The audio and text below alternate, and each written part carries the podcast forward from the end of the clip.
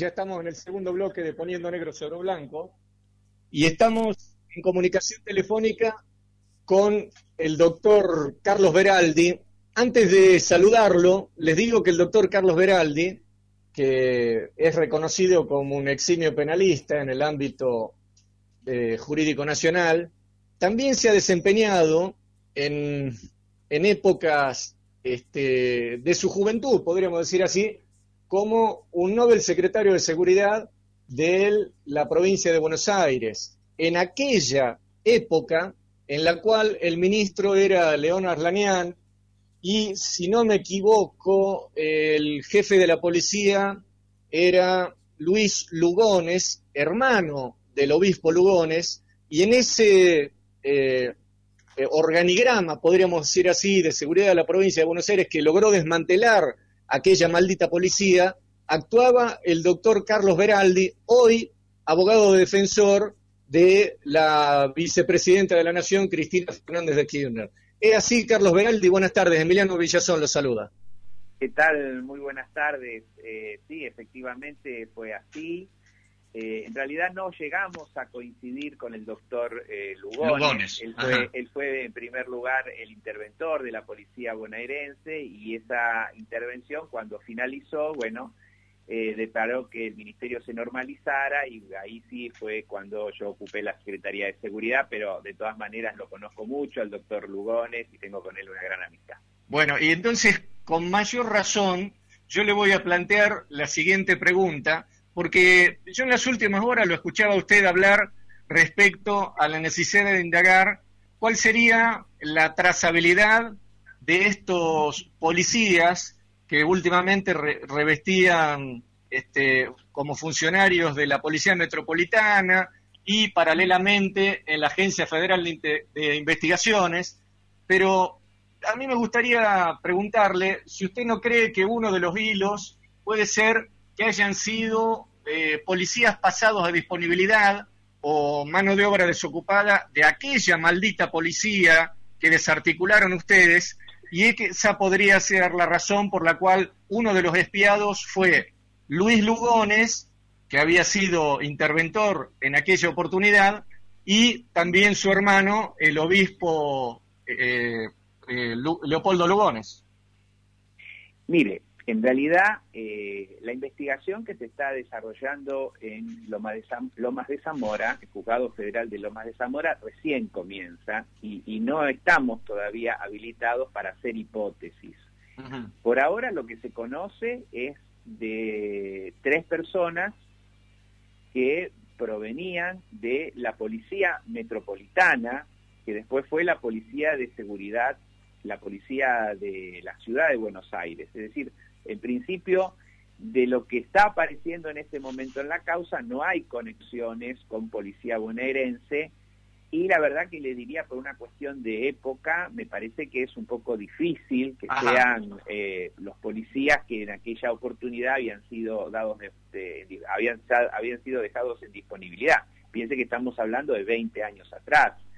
Y, y no creo que esa gente se haya mantenido, diríamos, en digamos, en, este tipo de actividades. Pero como ocurre generalmente en todas estas causas de delitos complejos, no corresponde eh, descartar ninguna alternativa. Así que habrá que ir avanzando y ver esto, esta, traga, esta trama mafiosa hasta dónde llega. Claro, ¿sabe por qué a mí se me ocurrió pensar en esto? Primero porque yo soy oriundo de una localidad de la provincia de Buenos Aires, que es 25 de mayo, y mi padre fue con discípulo del secundario de Luis Lugones. O sea, nuestras familias eran conocidas, de, de hecho vivían a 150 metros, mis abuelos, de los padres de, Luis y, este, y, el, y el obispo Lugones. Después ellos se fueron a La Plata, e inclusive hubo uno de los hermanos Lugones que este, fue desaparecido durante la época de la dictadura y el propio eh, Jorge Lugones, no Leopoldo, perdón, Jorge Lugones, fue una de las personas que prestó su testimonio contra otro cura, en este caso el cura von Bernich, que era el capellán de, de Camps. Entonces, Por eso digo, la familia Lugones está vinculada no solamente al clero argentino, sino también a la política argentina. No, seguro, conozco todas estas, eh, estas historias y además eh, yo fui secretario en el tribunal, la Cámara Federal, que juzgó a las juntas de gobierno, a las, a las juntas militares, con lo cual todo lo que sería la rama de los delitos de lesa humanidad también tuve conocimiento en aquella época. Pero, por supuesto, como les decía antes, no hay eh, en este momento una investigación suficientemente consolidada o suficientemente avanzada como para decir hasta dónde se llegan con todas estas ramificaciones. Lo que sabemos hasta aquí son que hay tres policías que trabajan para la AFI o trabajaron para la Agencia Federal de Inteligencia, que provenían de la Policía Metropolitana de Buenos Aires, que tienen conexiones con el Servicio Penitenciario federal y lo que es más grave de todo es que eh, reportaban informes de inteligencia, estas maniobras de seguimiento, a una funcionaria próxima al, al expresidente Macri, ¿no? Esto es lo más grave.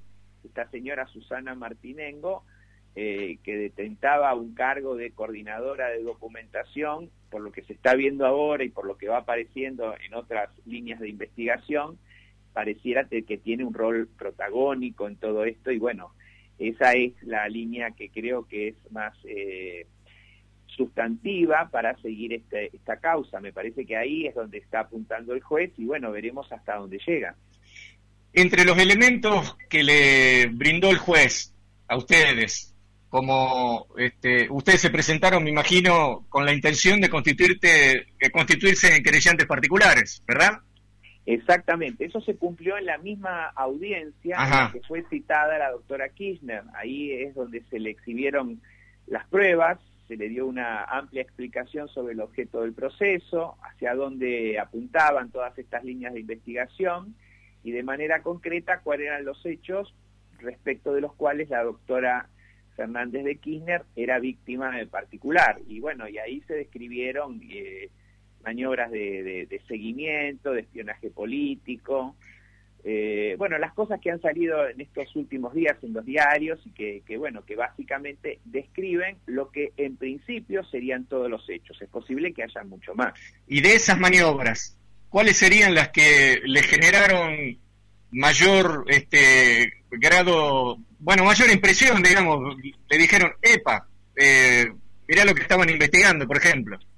Mire, eh, esto me lo han preguntado ya en otras ocasiones y la verdad que si lo planteamos desde el punto de vista de qué es lo que nos sorprende, en realidad ya no nos sorprende nada porque de alguna manera había eh, una sospecha de que se de que se estaba desarrollando este espionaje político.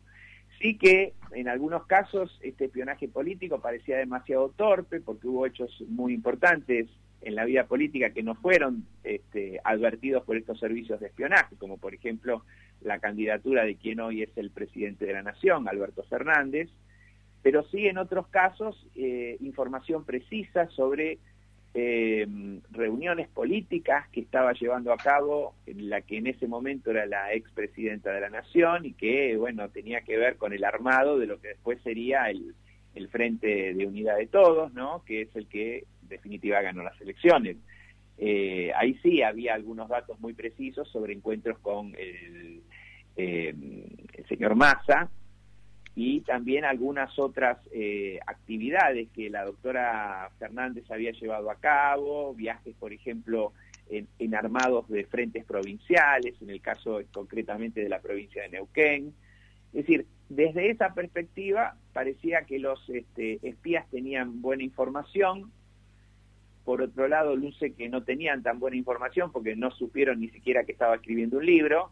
Eso también muestra que esta gente no era, diríamos, demasiado calificada, pero sí indudablemente muy este, ilícita su actividad porque son son conductas que están severamente penadas por la ley, ¿no? Este es este es otro otra otra perspectiva. Y después también había ahí todo un capítulo que parecía vincularse a lo que es la Constitución o la fábrica de fake news, ¿no? noticias falsas con lo que después se alimentaban ciertos medios de comunicación. Por ejemplo, le querían eh, le fabricaban una supuesta reunión con personas que habían venido de Venezuela, lo cual era absolutamente falso, o también supuestos negocios que tenía eh, en, un, en un restaurante. Esto, esto me sonrío porque, bueno, la, doctora Kirchner también en este, en este punto también le, pareció este, gracioso lo que estaban diciendo de una supuesta francesa que tenía un restaurante. Es decir, eh, todo bastante descabellado, cosas muy serias y también cosas muy ridículas, lo que también por eso le, le da a esta maniobra el carácter altamente peligroso, ¿no? Porque podía pasar cualquier cosa. Y doctor, estamos hablando con Carlos Beraldi, que estos espías se habían, me parece a mí, obnubilado con la figura de la expresidenta y actual vicepresidenta Cristina Fernández y habían obviado elementos claves en lo que había sido el camino que condujo a Alberto Fernández a la presidencia. O sea, Cristina siempre cuenta que quien la inspiró a escribir el libro fue Alberto Fernández. Después se constituyeron los frentes políticos, como usted acaba de mencionar, Unidad Ciudadana en el primer término, después el Frente de Todos, y después se concretó el anuncio de la fórmula en aquel sábado del año, del año pasado.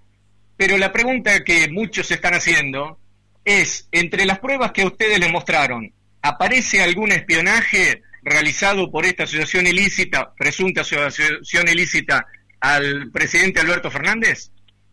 No, no, respecto de Alberto Fernández no hemos visto nada, ni, aparece entre las personas que eh, son víctimas de esta maniobra. Eh, hay otras, hay otros, eh, digamos, una cantidad importante de dirigentes políticos, tantos del, de lo que hoy es el oficialismo como de la oposición, ¿no? Había, digamos, una, un espionaje sobre la propia tropa, ¿no? Que alcanzaba a figuras tan importantes como por ejemplo la gobernadora Vidal, ¿no? O como el jefe de gobierno eh, Larreta, es decir, eh, esto es lo que genera realmente estupor, yo diría, ¿no? Porque que se haga espionaje, bueno, está eh, muy mal, pero que se le haga espionaje a la propia gente que integra el partido político, esto es todavía lo que genera mayor, digamos, mayor alarma pero no porque haga una calificación entre lo malo y lo peor, sino porque, bueno, pinta, digamos, en toda su totalidad a esta gente que es responsable de estas maniobras, en donde, bueno, parece que además de ser espías, carecían de cualquier tipo de lealtad. La figura de la asociación ilícita, tan denigrada en el ámbito jurídico como consecuencia de la, de la mala utilización que se hizo, al menos en los últimos cuatro años, ¿Es una figura aplicable de acuerdo a su, este, a su técnica jurídica, doctor, al presente caso que estamos hablando? Mire, yo justamente creo, más allá de las críticas que he hecho siempre sobre la figura de la asociación ilícita por su aplicación indiscriminada, que este es un caso, diríamos, de manual de asociación ilícita, pero no de una asociación ilícita simple, sino de una asociación ilícita calificada, Claro. ¿Cómo lo define el Código Penal en el artículo 210 bis? ¿Por qué? Porque tiene las características. Está integrada, por, en principio, por más de 10 personas. Acá no solamente son los tres espías, los imputados, hay una lista de eh, personas que también ingresan en esa misma categoría, que no son, cuyos nombres no son demasiado conocidos, pero que son bastante numerosos que actuaban en distintas jurisdicciones, lo hacían en la ciudad de Buenos Aires, lo hacían en la provincia de Buenos Aires y posiblemente lo hayan extendido a otros lugares del país. Tenían una estructura celular, manejaban armas, es decir, estamos frente a una maniobra que, eh, sin exageraciones, pone en peligro el sistema democrático. Por eso esta figura de la asociación ilícita es uno de los delitos que afectan el orden público, ¿no? Y yo me atrevería a decir también no solamente el orden público, sino el sistema democrático. Así que esto es muy, pero muy grave y como decimos siempre, este, esperemos que eh, la justicia pueda develar toda esta trama y aplicar las sanciones que correspondan en tiempo real. Es decir, no hay que esperar 5 o 10 años. Acá lo que hay que llegar lo antes posible es una sentencia y si se determina culpabilidades, aplicar penas muy, pero muy severas.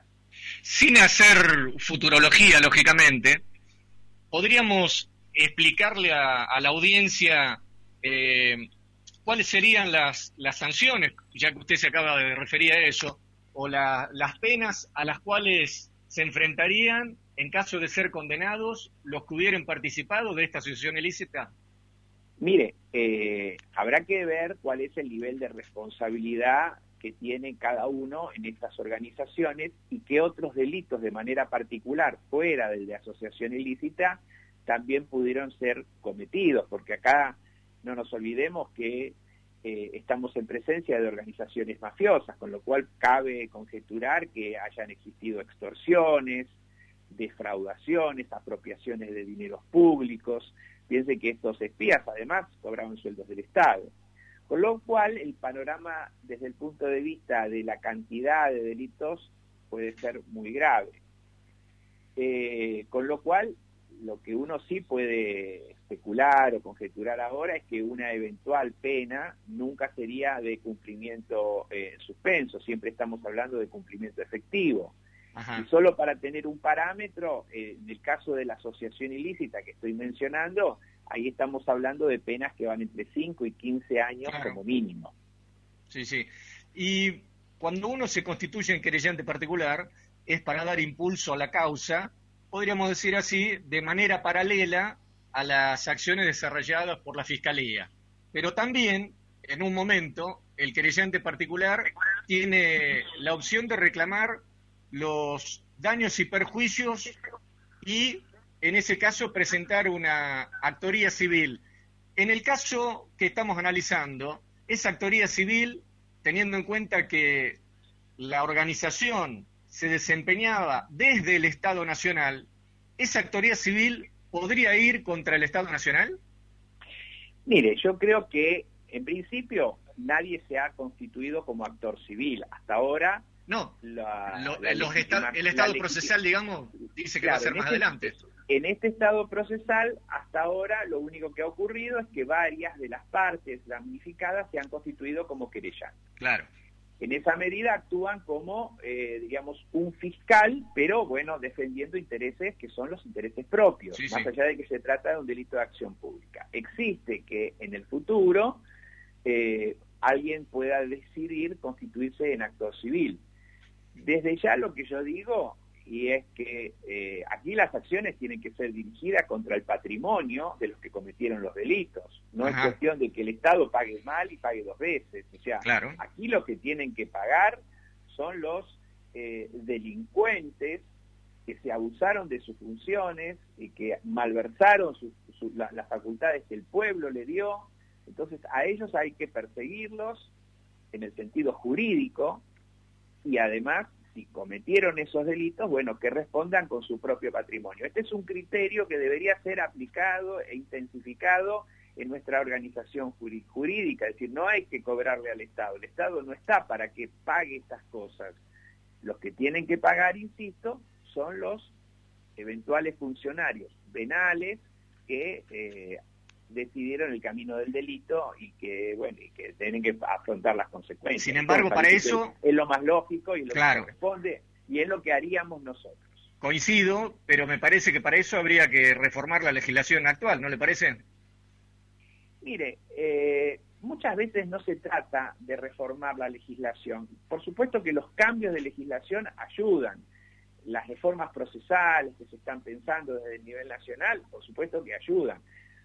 Pero los criterios de responsabilidad de los funcionarios por los actos ilícitos ya es ley vigente y está en el Código eh, Civil y Comercial de la Nación, en donde justamente uno de sus artículos contempla esta situación, en donde ni siquiera es necesario que el funcionario se haya comportado de una manera dolosa. Cuando lo hace de una manera negligente, también está obligado a reparar los perjuicios que ocasiona con sus actos erróneos, ilícitos o diríamos imprudentes. También desde esa perspectiva. Eh, bueno, esta es mi, esta es mi postura y por supuesto que, bueno, habrá otras opiniones. Sí, sí, yo creo que por ahí la responsabilidad del funcionario es solidaria respecto a la funcionalidad, a la responsabilidad civil que tiene el Estado en tanto y en cuanto el funcionario era miembro de la estructura administrativa del Estado. Sí, en eso estamos, en eso estamos de acuerdo, pero bueno, eh, como la acción civil la dirigen los particulares y ahí esto es discrecional, eventualmente, por lo menos esto creo que es lo que sería desde nuestro lado, no haríamos ninguna acción contra el Estado por estos delitos, sino que perseguiríamos a, los responsables para que paguen con su propio patrimonio y más si en principio se trata de personas que son solventes o muy solventes, digamos. Eh, por último, Carlos Veraldi, le quiero hacer una pregunta relacionada al, grado de participación. ¿Usted cree que en esta asociación ilícita estaríamos hablando de eh, si, nos, si nos circunscribimos o nos podemos haber eh, ponemos la mirada sobre los autores. ¿Usted cree que puede haber autores inmediatos en todos los actos cometidos o puede haber eh, la posibilidad de una autoría mediata de acuerdo a lo que dice la doctrina alemana de Roxin? Mire, eh, yo creo que depende cuál sea el delito que se atribuya. Si estamos en presencia de una asociación ilícita, todos los miembros responden como autores y en algunos casos la autoría se califica si tienen el rol justamente de jefe u organizador. Es decir, que desde esa perspectiva no estamos en un problema de autoría y participación porque ahí directamente el tipo penal responsabiliza a los miembros en ese carácter.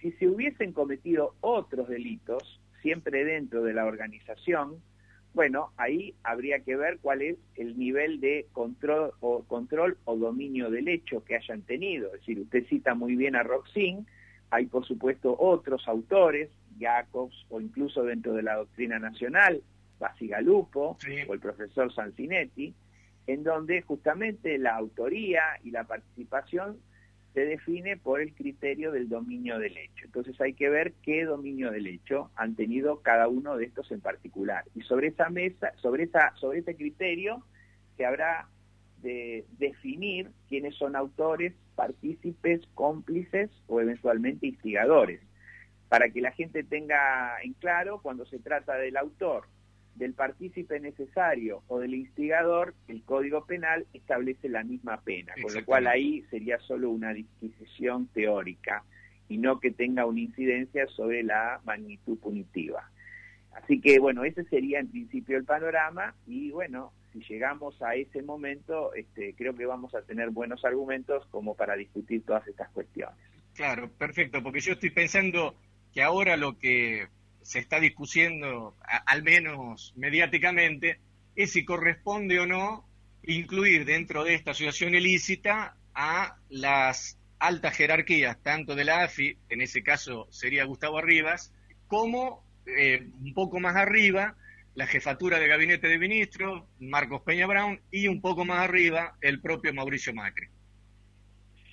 Yo como contesto siempre, eh, creo que no tenemos que caer en el mismo error que ocurrió durante los últimos cuatro años, en donde se hacían conjeturas en los medios de comunicación y se daban por probado hechos que recién se empezaban a discutir. Cualquiera de todas estas personas que usted menciona tienen la garantía del principio de inocencia y habrá que llevar respecto de cada una de estas la investigación que corresponda y respetar su derecho de defensa en juicio. Es decir, que recién estamos iniciando la investigación, más allá de que las pruebas que se están recogiendo son, en algunos casos, contundentes. Y es muy difícil creer que esta organización haya funcionado en forma periférica al Estado.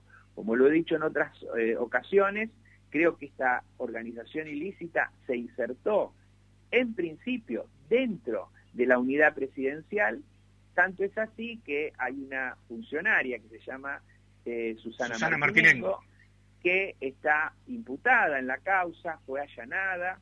Eh, así que bueno, vamos a esperar que esta persona rinda su declaración, diga cuáles son, cuál es su versión de los hechos. pero las eh, pruebas que están hasta aquí reunidas, especialmente las declaraciones de estos espías, que no actúan como arrepentidos, es decir, acá no, no, hay que no hay ninguno que esté diciendo algo, incriminando a alguien porque quiere tener un beneficio, no, aquí son manifestaciones que han sido brindadas ante la comisión de bicameral. de bicameral y bueno vamos a ver si esas esas manifestaciones también se, se, se ratifican ante el juez.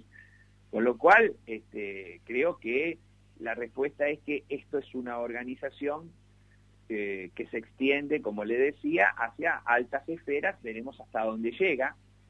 Eh, y lo digo con mucha pena, porque no se trata aquí, como dicen algunos medios de comunicación, que se va por la revancha, se va, que esto es una venganza. No, no, aquí no se trata de ninguna venganza. Acá se trata de hacer justicia con aquellos que han cometido verdaderamente delitos. Esto es lo que tiene que esto es lo que tiene que ocurrir en la Argentina de una vez por todas. Es un hecho luctuoso para la historia democrática argentina, sin duda alguna. Mire, yo no tengo realmente antecedentes, no conozco que hayan antecedentes, por lo menos desde la recuperación de la democracia, de operaciones eh, de espionaje de estas características, de espías que entran directamente a la casa de gobierno, que se reúnen ¿eh? durante el día, incluso con funcionarios de gobierno.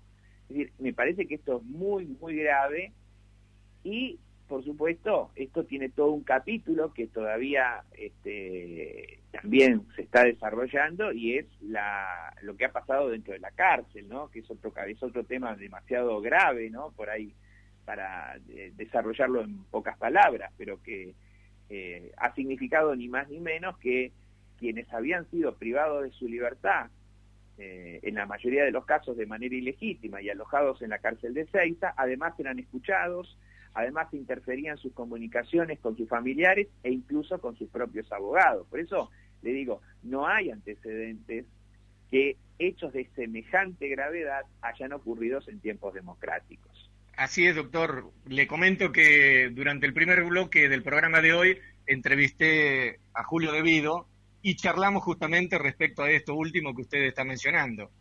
Él se presentó a través de su abogado Maximiliano Rusconi en el juzgado federal de Loma de Zamora del doctor Villena para pedir cuáles eran los cuáles eran los elementos probatorios de, la, de un posible espionaje que él habría sufrido y ahí me explicó debido en el penal de Marcos Paz, porque en Ezeiza me dijo debido que había estado muy poco tiempo.